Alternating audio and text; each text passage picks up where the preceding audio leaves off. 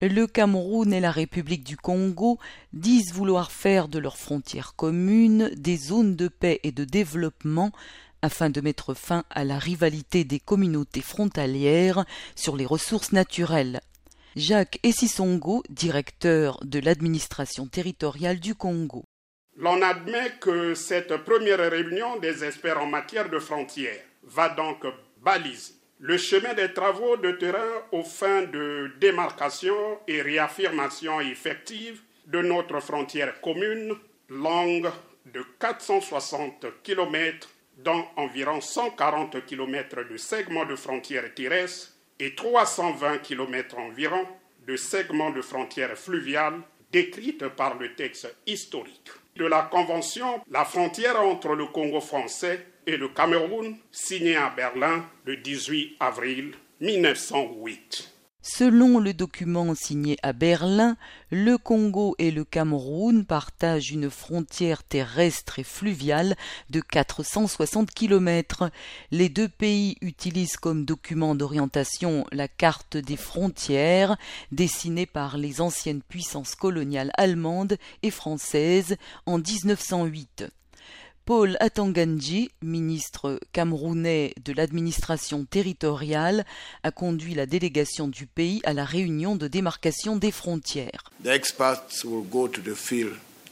Les experts iront sur le terrain pour marquer les bornes et faire un rapport complet sur toutes les questions frontalières entre le Cameroun et la République du Congo. Nous avons travaillé en étroite collaboration sous la direction de deux chefs d'État. Ils nous ont donné tout le soutien pour que nous fassions notre travail. Ils nous ont donné toutes les facilités et nous sommes très à l'aise dans l'exercice de ce mandat qui nous a été attribué. Le bassin du Congo regorge d'espèces animales et végétales uniques. Les populations frontalières traversent les frontières à la recherche de ressources, ce qui provoque des conflits communautaires.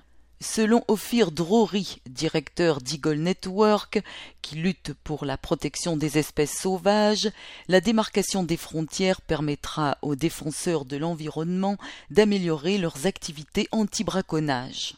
La situation du braconnage dans le nord du Congo est assez grave et nous avons de nombreuses opérations dans la région. Une partie se dirige vers le sud-est du Cameroun. Nous essayons de lutter en particulier contre le braconnage des pangolins et le commerce illégal des écailles de pangolins de la Centrafrique vers le Cameroun. Eagle s'occupe de ces aspects dans les opérations d'arrestation avec les gouvernements.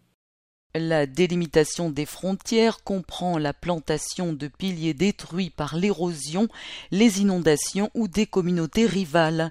Les zones frontalières du bassin du Congo sont fréquemment marquées par des affrontements liés aux ressources naturelles.